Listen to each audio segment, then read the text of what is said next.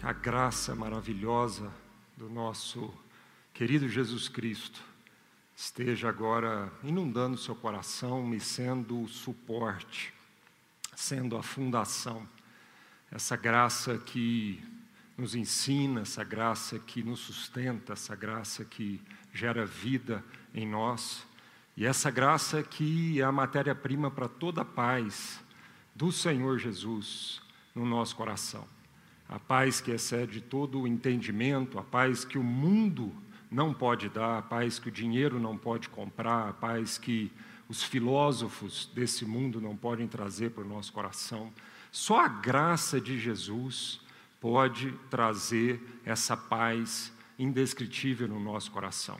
E esse é o desejo nosso, do nosso coração, essa nossa oração para cada um de vocês que está participando conosco desse culto, para que a graça e a paz de Jesus esteja inundando o seu coração nesse momento. A gente queria lembrar, o Daniel, o pastor Daniel, lá da nossa igreja de São Paulo, acabou de falar aí de uma nova série, né, que nós vamos é, começar a partir de quarta. Essa série não é no nosso domingo, mas essa série é a partir das quartas-feiras. Nós vamos aí por mais ou menos dois meses, agora julho e agosto, meditar no fruto do Espírito Santo. Vai ser uma bênção.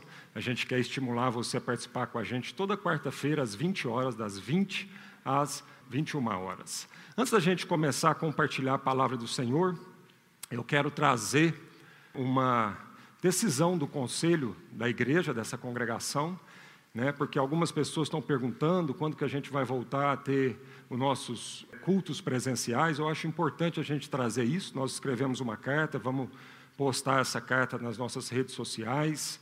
É, mas é importante dizer isso para nós. Né? Ah, o Conselho da Igreja ainda não crê que é o momento da gente reunir presencialmente, por alguns motivos. O primeiro motivo é que o pico né, da pandemia, ou seja, os números aí tá, ainda estão aumentando no Brasil. Então a gente entende que pela responsabilidade que nós temos com a sociedade, a responsabilidade que nós temos com o sistema de saúde, responsabilidade que Jesus deu para nós com as pessoas, a gente crê que nós vamos continuar nesse sacrifício. É difícil, eu tenho que confessar para vocês que tem sido realmente dias de, é, de muita dificuldade. E passar por esses dias, passar por esses momentos de crise, sem o abraço, sem o aconchego da família da fé, sem nosso momento aqui junto, não, não tem sido fácil, mas a gente quer pedir né, que a gente persevere nesse sacrifício aí, ah, e a gente entenda que isso é por amor, por amor um povo. Isso não é por nós. Por nós, a nossa vida está resolvida, a gente não tem tempo, medo da morte, a gente não tem medo do coronavírus, mas é por uma consciência de um todo da sociedade que a gente ainda vai continuar mais um período nesse sacrifício aí. Então, o outro motivo é que nossas facilidades aqui, né, nosso auditório, não tem uma boa ventilação, não, tem, não é arejado, não tem janelas.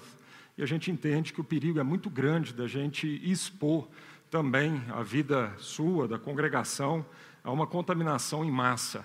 Então, o conselho da igreja tem orado sempre, toda semana a gente conversa sobre isso, e a gente tem orado buscando de Deus essa direção e que você possa também ajudar-nos dessa direção. Vale lembrar que a gente continua como igreja operando e operando muito, né? A gente continua pastoreando, a gente continua aconselhando remotamente, a gente continua tendo ações maravilhosas, né, de social, a gente continua tendo as nossas reuniões de liderança é, do conselho, os nossos pequenos grupos. Queria te estimular às vezes você está aí com muita saudade, né? E queria te estimular você que é parte de um pequeno grupo, mas que não tem feito parte das reuniões remotas lá, você fazer parte. É importante a sua presença, mesmo que remotamente. Eu sei que a gente já está cansado de tanta tela, mas é muito importante a sua participação e quero estimular você, que não é parte de um pequeno grupo, né? entre em contato conosco através né, das nossas é, redes sociais aí, para que a gente possa te indicar um pequeno grupo para você fazer parte e ser suprido dessa questão relacional, da saudade, né, e ser e viver nessa comunidade onde você vai receber e poder também abençoar muito. Amém? Que Deus nos abençoe e continue nos dando direção. Queria ter uma palavra de oração agora. E eu queria orar especificamente pelas famílias que estão perdendo seus entes queridos, os amigos que estão perdendo seus amigos pela, pela Covid. Amém? Que a gente possa agora ter um momento de oração e uma pausa agora para a gente lembrar de todas essas pessoas que têm vivido momentos de muita dor, muitos deles não estão podendo sequer fazer um velório e chorar os seus mortos. E a gente queria lembrar desses queridos, lembrar dessas pessoas e compadecer. A Bíblia diz que a gente, por amor, nós devemos entristecer com aqueles que entristecem, chorar com os que choram e se alegrar com os que se alegram. Vamos orar agora. Faça um minuto de silêncio aonde quer que você esteja aí. Querido Deus e Pai, o Senhor é o consolador, autor da vida. Só o Senhor pode consolar da perca de queridos tão amados e tão próximos. E a nossa oração vai para cada família, de mais de 60 mil pessoas no Brasil e de centenas de milhares de pessoas em todo o mundo que abruptamente, rapidamente, perderam os seus queridos. Clamamos pelo consolo do Teu Espírito Santo. Clamamos para que o Senhor possa se revelar a cada família dessa. Que o Senhor possa trazer paz, consolo, que o Senhor possa ajudar a enxugar as lágrimas, Senhor. E nós, como igreja, como cristãos, Senhor, queremos, Senhor, chorar com aqueles que estão chorando e oferecer todo o nosso suporte, todo o nosso amor, todo o nosso carinho, toda a nossa intercessão por eles, em nome de Jesus. Amém. Amém. Abra sua Bíblia lá em 2 Pedro, capítulo 1. Segunda carta do apóstolo Pedro, está lá no finalzinho da Bíblia, capítulo 1. Nós vamos ler a partir do verso 12. 2 Pedro 1, 12. Por essa razão, estarei sempre pronto para vos lembrar essas coisas, mesmo que já tenhais conhecimento delas e estejais firmados na verdade que já está convosco. Considero justo despertar-vos com certas lembranças, enquanto ainda estou neste tabernáculo, sabendo que em breve deixarei este meu tabernáculo, como nosso Senhor Jesus assim já me declarou mas procurarei esforçar-me para que depois da minha partida também tenhais lembranças dessas coisas em toda ocasião. Verso 16: Porque não vos demos a conhecer o poder e a vinda do nosso Senhor Jesus Cristo, seguindo fábulas engenhosamente inventadas, mas nós mesmos fomos testemunhas oculares da Sua majestade, pois ele recebeu da parte de Deus Pai honra e glória, quando pela glória excelsa lhe foi enviada a seguinte voz: Este é meu filho amado, em quem me comprazo. Ora, esta voz vindo do céu, nós a ouvimos quando estávamos com ele no Monte Santo. O apóstolo Pedro está dizendo aqui que, mesmo que já tenhamos conhecimento das promessas de Deus, mesmo que já estejamos firmados na verdade, na palavra de Deus, firmados nessas promessas, o apóstolo Pedro está nos exortando e dizendo à nossa vida que assim mesmo nós precisamos ser lembrados dessas promessas. Nós precisamos ser lembrados da palavra de Deus, nós precisamos constantemente ser lembrados nas situações pertinentes do dia a dia, mesmo nós que já conhecemos essa verdade, que estamos firmados nessa verdade, ainda assim precisamos ser lembrados. E o apóstolo Pedro está dizendo então que a vida dele, ele, antes de partir, ele estava dizendo aqui, momentos antes da sua morte, ele já sabia, porque Jesus, lá em João, no capítulo 20, já tinha dito para Pedro a forma como ele iria morrer, e ele sabia que o tempo da sua, da sua passagem estava é, chegando. Mesmo assim, então, ele diz: Olha, eu me esforço para deixar um legado para vocês, eu me esforço para deixar um memorial para a vida de vocês, eu me esforço para que vocês sejam sempre lembrados em toda e qualquer ocasião. Amém, queridos? O apóstolo Paulo também, lá em Romanos, no capítulo 1, verso 11 e 12, ele diz assim: Olha, eu desejo muito visitá-los, a fim de compartilhar com vocês alguma dádiva espiritual que os ajude a se fortalecerem. Quando nos encontramos, quero encorajá-los na fé e também quero ser encorajados por sua fé. Tanto o apóstolo Pedro quanto o apóstolo Paulo estão dizendo da importância da gente ser um agente de Deus para lembrar-nos mutuamente, para encorajar-nos mutuamente, para que a gente seja, né, às vezes, para que a gente lembre com palavras, para que a gente lembre com as nossas atitudes, ou muitas vezes que a gente lembre com um sorriso, a gente lembre com um olhar, a gente lembre com um gesto. Mas Pedro então está dizendo aqui que é preciso sermos lembrados.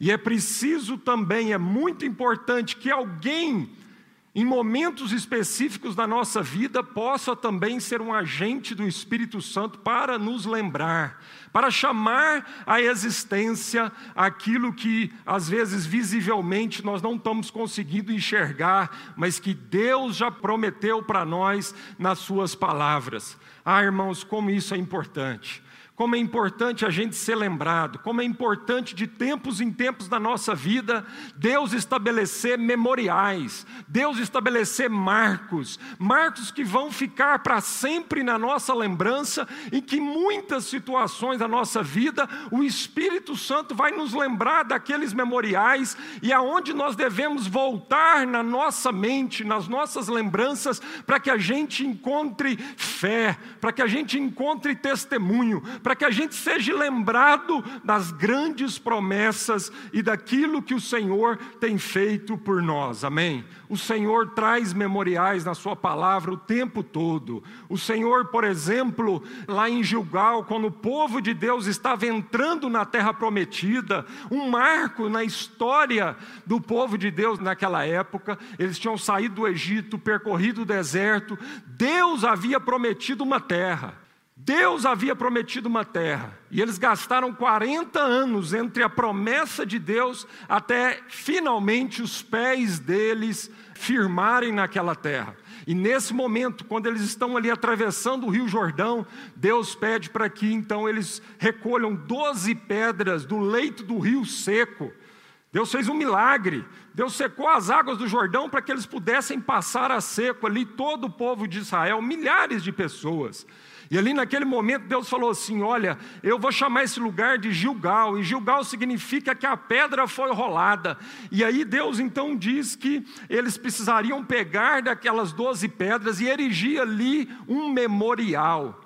Eles fizeram ali um memorial com aquelas pedras, e aquele memorial deveria estar ali, e a palavra de Deus diz que então, para que os filhos e os filhos dos filhos quando olhassem para aquele memorial, pudessem se lembrar do poder de Deus, pudessem se lembrar que Deus é aquele que promete e Deus cumpre a promessa pudessem, às vezes, num outro momento, numa outra situação de vida, olhar para aquele memorial e lembrar da fidelidade de Deus com os seus antepassados, a fidelidade de Deus com seus pais, a fidelidade de Deus com os seus avós. O quanto é importante isso para a nossa vida, amado. O quanto é importante a gente deixar memoriais nós acabamos de ver entrevista, se você entrou mais recentemente, não pegou lá os primeiros 15 minutos do nosso culto, a entrevista com o Marcos, eu estava me deliciando com aquele testemunho dele a respeito da relação dele com seus filhos e de como ele ali fazia leitura bíblica de vários livros com seus filhos.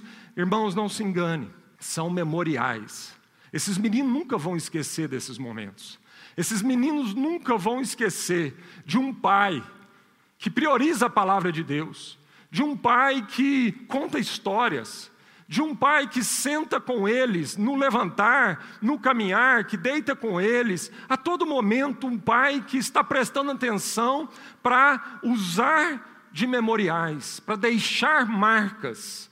Eu, mais ou menos há 20 anos atrás, a gente serviu como missionário no Reino Unido e um grande amigo chamado David Marshall, um homem que a gente ama muito. E um dia eu fiz uma viagem evangelística com ele, nós estávamos numa van e a gente foi da Inglaterra para a Alemanha, e no caminho de volta a gente veio conversando, eu e ele. E ele já é hoje um senhor, ele tem 78 anos de idade, e um dos pais que Deus me deu o privilégio de receber.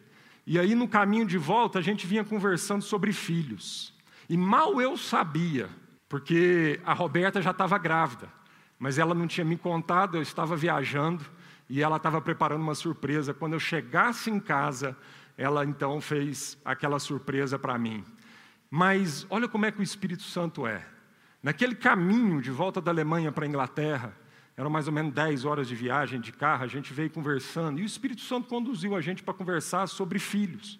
E eu não sabia que eu já era pai naquela hora, porque a Roberta já estava grávida da Laricinha. E aí a gente vem conversando sobre filhos, e foram ali mais de hora de conversa sobre isso.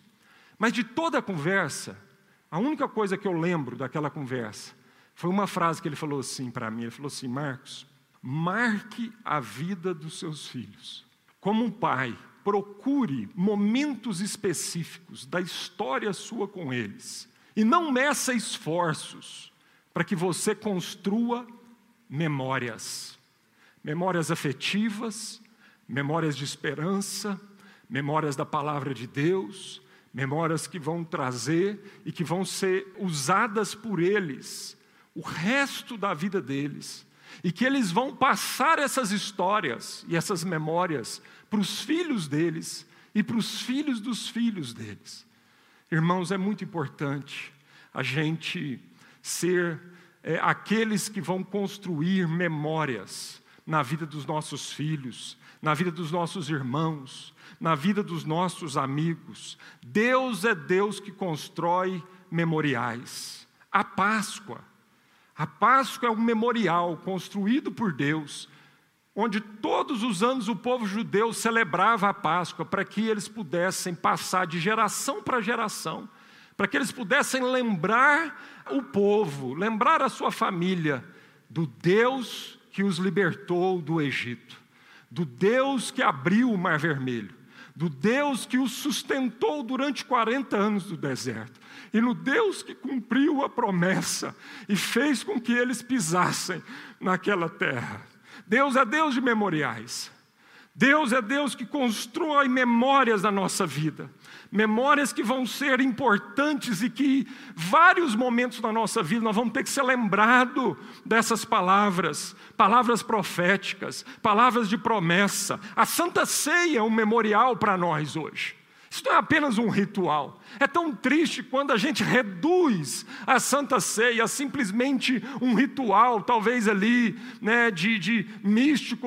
Não, ele é muito mais do que isso. A Santa Ceia é para a gente fazer memória do nosso Senhor Jesus. É para a gente constantemente ser lembrado do sacrifício dele, do amor dele, um amor que foi até o fim, um amor que não desistiu de nós, um amor que não nos abandonou, um amor que completou completou a obra que ele começou.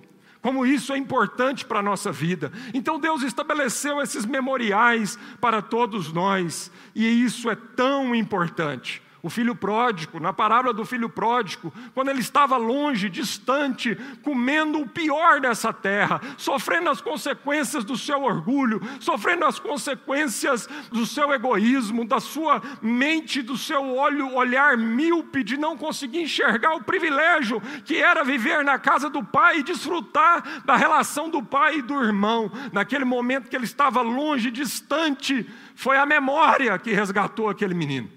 Foi o Espírito Santo que lembrou na memória daquele menino, e ele disse assim: Na casa do meu pai, o meu pai trata os seus servos com justiça. Eu vou voltar para casa, porque eu sei que meu pai vai me tratar com justiça e vai me receber, porque ele trata os seus servos com justiça.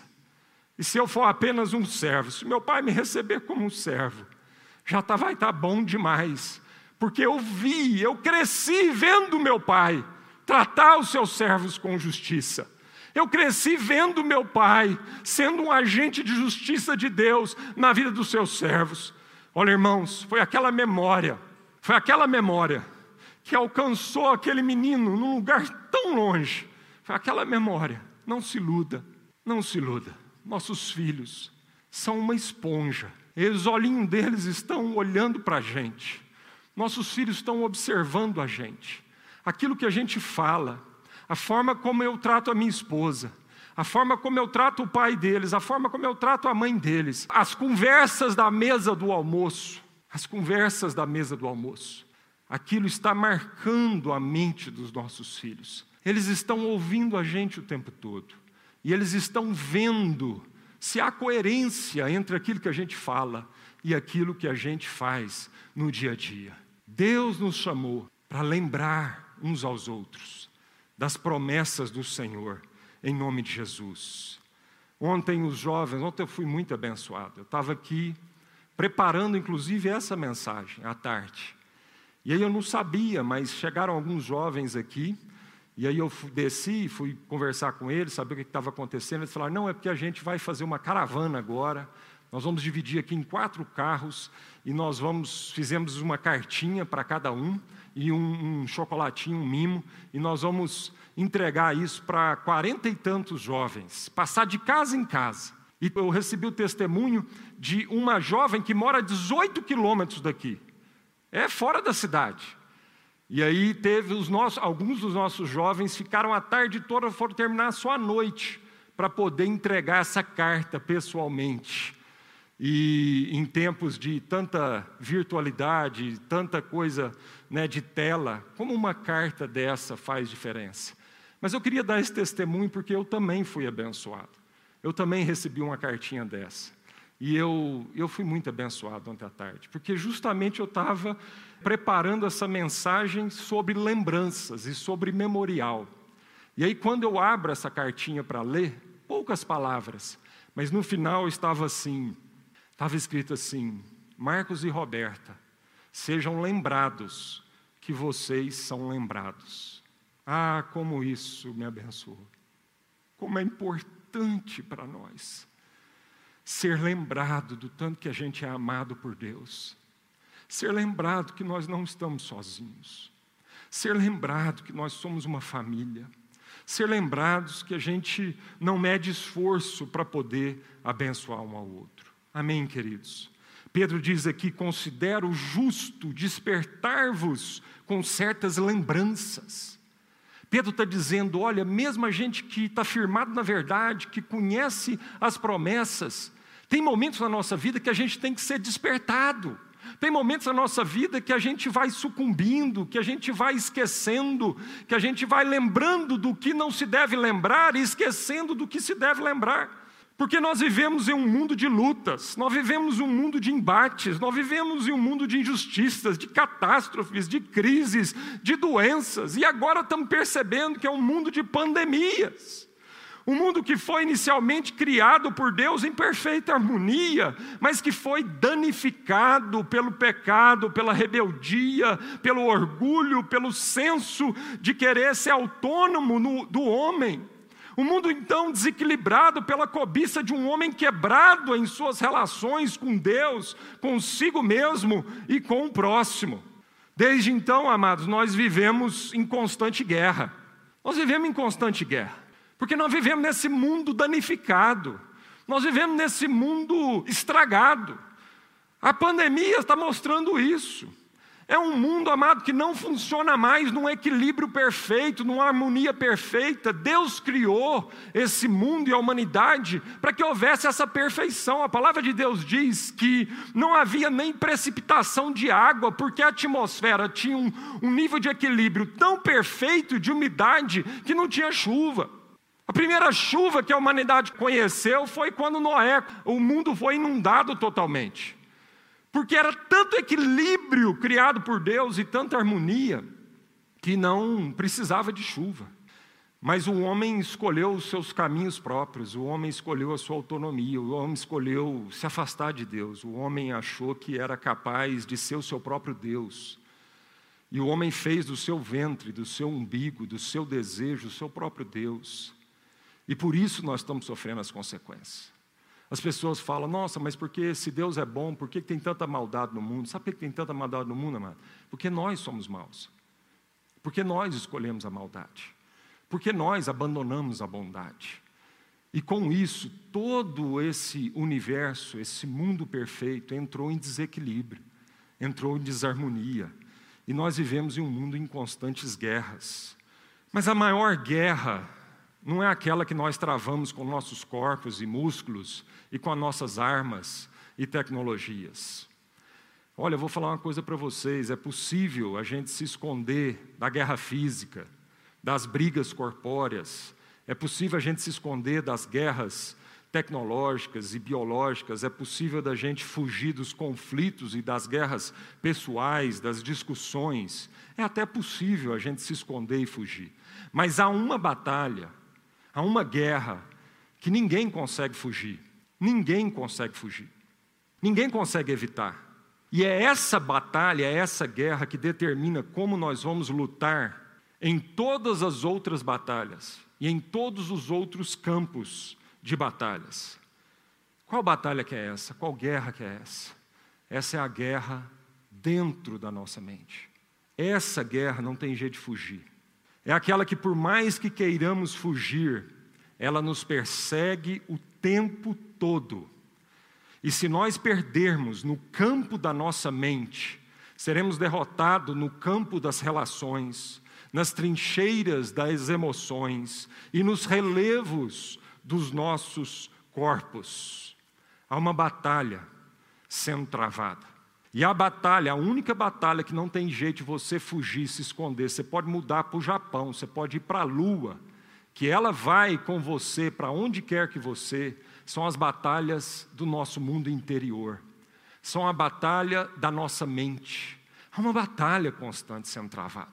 E essa é a maior batalha. E todas as outras guerras, e todas as outras lutas, depende se nós estamos vencendo ou não na batalha do nosso mundo interior, na batalha dos nossos pensamentos, na batalha das nossas emoções e do nosso coração. Tanto isso é verdade que o apóstolo Paulo então nos adverte dizendo que para a gente experimentar a vitória, para a gente experimentar a boa, perfeita e agradável vontade de Deus, nós não podemos nos conformar com os padrões desse mundo, com os paradigmas desse mundo, com a forma de pensar desse mundo, com os raciocínios e lógicas desse mundo, mas nós temos que ser transformados pela renovação da nossa mente. Então, quando Pedro diz que, mesmo firmado na verdade, e mesmo crendo na verdade, ele diz que nós temos que ser lembrados. Pedro está corroborando o que Paulo está dizendo em Romanos capítulo 12, e Pedro então está dizendo para nós: olha, há uma guerra dentro da sua mente. E muitas vezes nós estamos perdendo essa batalha porque estamos sucumbindo dos nossos pensamentos, porque apesar de crer na verdade, a verdade em muitos momentos cotidianos da nossa vida não está fazendo sentido e não está sendo nela que nós estamos apoiando para tomar as decisões da nossa vida. Dizemos que cremos na Bíblia, dizemos que cremos na palavra de Deus, dizemos que cremos nas promessas de Jesus, mas na hora H, quando temos que tomar as decisões, não é essa palavra que tem sustentado as nossas decisões e impulsionado a nossa vida em cada momento da nossa vida. Pedro sabia dessa batalha em nossa mente. Mesmo conhecendo e estando firmados na verdade, há uma luta em nossa mente entre aquilo que é a realidade e aquilo que é a verdade. E quando eu digo realidade, eu estou dizendo daquilo, realidade é aquilo que a gente vê, é aquilo que a gente cheira, é aquilo que a gente toca, é aquilo que a gente escuta, é aquilo que a gente discerne naturalmente. Realidade é aquilo que um cachorro discerne, é aquilo que uma baleia discerne, é aquilo que um macaco discerne, é aquilo que uma planta, uma ameba discerne. Mas Deus não nos chamou para viver segundo uma realidade, Deus nos chamou para vivermos segundo a Sua verdade. Deus nos chamou para vivermos segundo Cristo, e Jesus Cristo é a verdade. Não existe verdade fora de Cristo. Não existe verdade que não seja absoluta. Não existe verdade que dependa do meu ponto de vista. Isso que está sendo falado, isso que as filosofias humanas, os raciocínios humanos estão dizendo que cada um tem a sua verdade. Não, amado, cada um tem a sua realidade. Cada um tem as suas percepções distorcidas, míopes, defeituosas por causa do pecado que habita em cada ser humano. Mas a verdade não depende de nós. A verdade é uma lei de Deus, é antes de nós. A verdade é eterna, ela é antes. Ela não é da agora, ela não é inventada, ela não é fruto de um raciocínio humano, mas há uma batalha. E Pedro sabia dessa batalha, o apóstolo Paulo sabia dessa batalha. O próprio apóstolo Paulo falava assim: escuta, eu vejo essa batalha no meu corpo. Em Romanos ele diz: aquilo que eu quero fazer eu acabo não fazendo, aquilo que eu não quero fazer eu acabo fazendo. Miserável homem que sou, quem me livrará do corpo dessa morte? Paulo está dando testemunho que ele sofria no seu próprio corpo, na sua própria mente, essa batalha, e é a maior batalha de todas. E às vezes nós estamos distraídos, às vezes nós estamos achando que as guerras é só do lado de fora. Às vezes nós estamos achando que a maior guerra é contra o marido, é contra a esposa, é contra a família, é contra o vizinho chato, é contra o patrão que não, larga do nosso pé. A maior guerra é contra o sistema financeiro falido. A maior guerra são as inimizades entre as nações. Não! Tudo isso são guerras consequências de uma guerra que é travada na mente humana. E é nesse campo de batalha que a gente precisa lutar, que a gente precisa ser lembrado. É aqui que a promessa de Deus tem que ser levantada. 2 Coríntios capítulo 10, verso 3 ao 5 diz: "Embora sejamos humanos, não lutamos conforme os padrões humanos". Ou seja, Paulo está dizendo aos coríntios, embora estejamos na carne, nós não militamos segundo a carne. Embora sejamos humanos, embora estamos nesse mundo de realidades, Embora estamos sentindo cheiro, estamos sentindo um gosto amargo, aquilo que a gente olha nós não gostamos muitas vezes, embora aquilo que a gente esteja escutando, ele está dizendo: olha, embora todas essas coisas, não é isso que tem que determinar a nossa vida, não é isso que tem que realmente é, dizer para nós como a gente fazer. Nós não andamos pelas coisas que se discernem naturalmente, nós não andamos pelas coisas que se veem, nós não andamos pelas coisas que se sentem, nós não andamos por uma realidade ao nosso redor. Não! O crente, o cristão é aquele que caminha pela verdade, é aquele que caminha pelas promessas de Deus. É isso que diz quem nós somos. Não é a quantidade de dinheiro que você tem, não são os seus títulos, não é o seu reconhecimento humano que te diz quem você é. Mas é a palavra de Deus que te diz quem você é. São as promessas do Senhor na sua vida que precisam dizer quem você é. Então, Paulo está dizendo: embora sejamos humanos, não lutamos conforme os padrões humanos, usamos as armas poderosas de Deus e não as armas do mundo. Meu irmão, nessa batalha a gente não usa as armas do mundo, Nessa batalha, amado, não é na lógica humana que nós vamos vencer, mas nós usamos as armas poderosas de Deus, espirituais, para derrubar as fortalezas do raciocínio humano e acabar com os falsos argumentos usamos as armas poderosas de Deus, não as armas do mundo, para derrubar as fortalezas do raciocínio humano e acabar com os falsos argumentos. Destruímos todas as opiniões arrogantes que impedem as pessoas de conhecer a Deus. Levamos cativo todo o pensamento rebelde e os ensinamos a obedecer a Cristo. Então, amados, há uma batalha e Pedro está dizendo: nós temos que lutar com as armas corretas. E as armas são espirituais.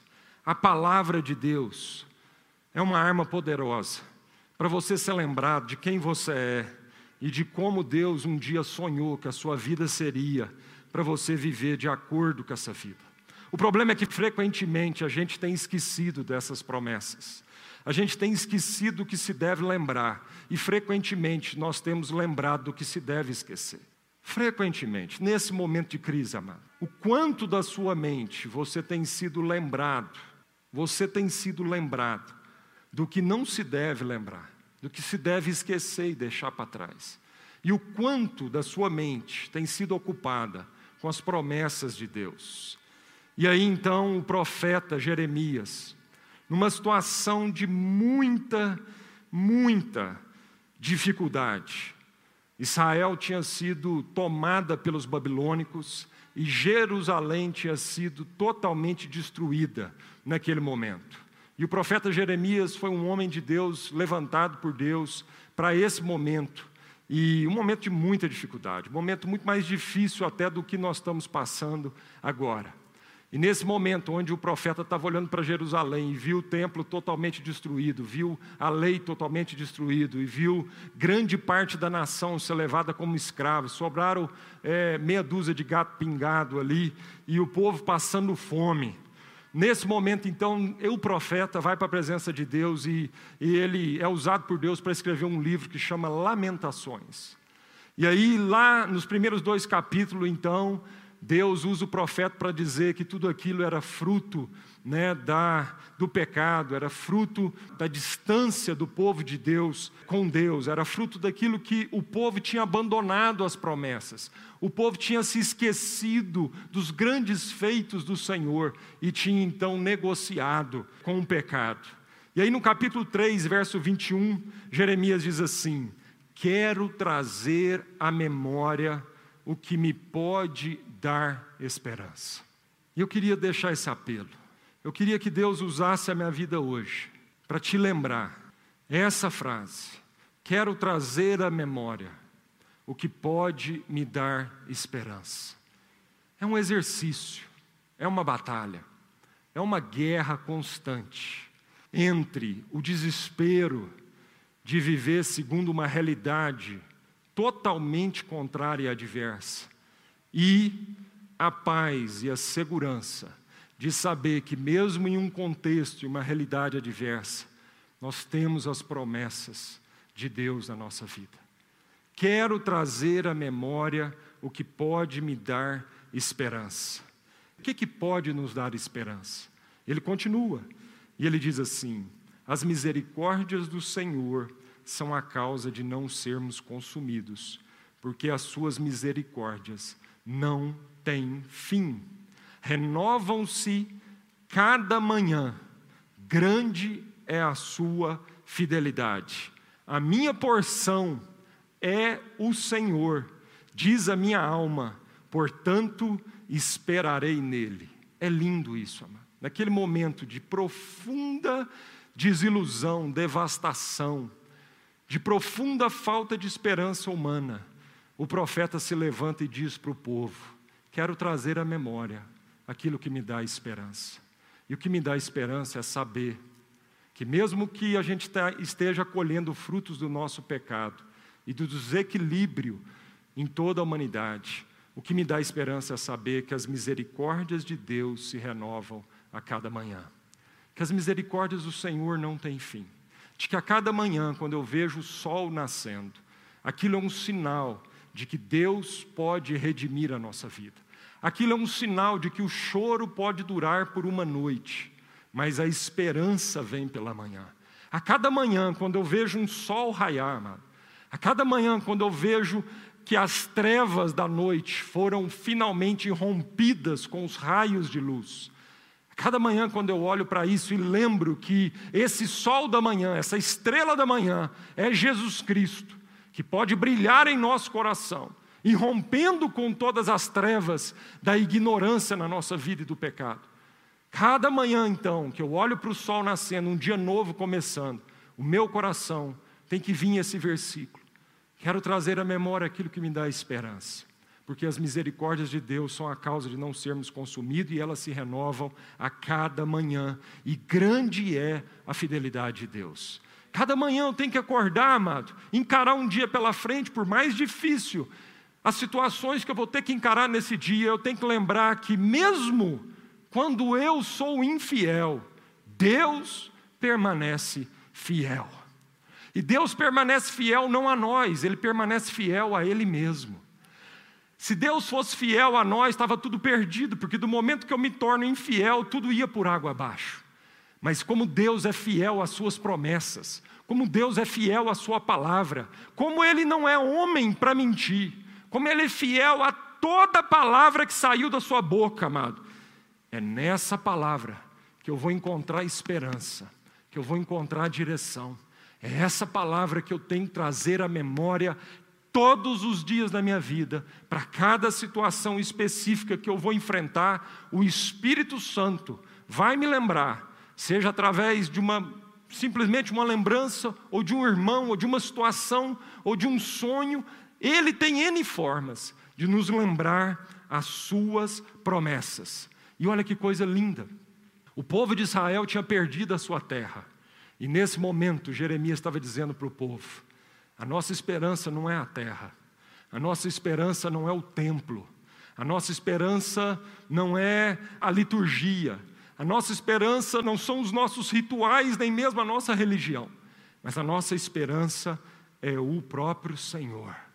Jeremias está dizendo: a minha porção é o Senhor, diz a minha alma, portanto esperarei nele. Que nesse dia você seja lembrado disso, que a sua esperança não está na religião, não está nos rituais, não está nos nossos cultos presenciais, por mais difícil que esteja sendo para nós. A sua porção é o próprio Deus. E o Espírito Santo habita no seu coração. E se ele não habita no seu coração, ele pode habitar agora, se você fizesse a oração e convidá-lo para habitar no seu coração. Amém, queridos? Para a gente então concluir, o verso 16, Pedro diz assim: Olha não vos demos a conhecer o poder e a vinda de nosso Senhor Jesus Cristo, seguindo fábulas engenhosas, inventadas, mas nós mesmos fomos testemunhas oculares da Sua majestade. E aí ele diz então que no Monte da Transfiguração, ele, Pedro, João e Tiago foram testemunhas oculares da glória de Jesus que a sua face resplandeceu, as suas vestes resplandeceram. Diz a palavra de Deus que uma nuvem cobriu aquele lugar e se ouviu a voz do Pai dizendo: Tu és o meu filho amado, em quem eu tenho todo o prazer.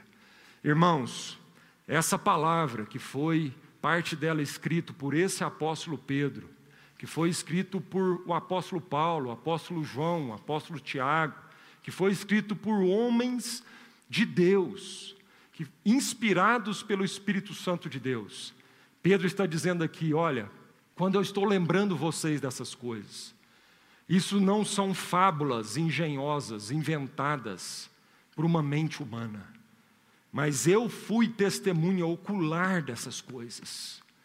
Pedro está dizendo: eu vi a glória de Jesus. Pedro está dizendo: eu vi a glória de Jesus. Assim como Estevão, quando estava sendo apedrejado, morrendo apedrejado, olhou para os céus e diz assim: Eis que eu vejo a glória, os céus abertos, e vejo a glória de Deus, e vejo o Filho à destra do Deus Pai. A minha oração é que nossos olhos estejam abertos. A minha oração nesse momento é que Deus erga nossos olhos, para a gente enxergar os céus abertos, para a gente enxergar a glória de Jesus, como Pedro escreveu e estava lembrando a igreja de todas as coisas que ele foi testemunha ocular. Ele ouviu, ele ouviu essa voz. Ele estava lá naquele monte, quando a nuvem de Deus desceu e o rosto de Cristo resplandeceu, e a voz do Pai foi audível, e a voz dizia: Este é meu filho amado em quem eu tenho todo o prazer. Que Deus nos abençoe e levante os seus olhos nesse dia.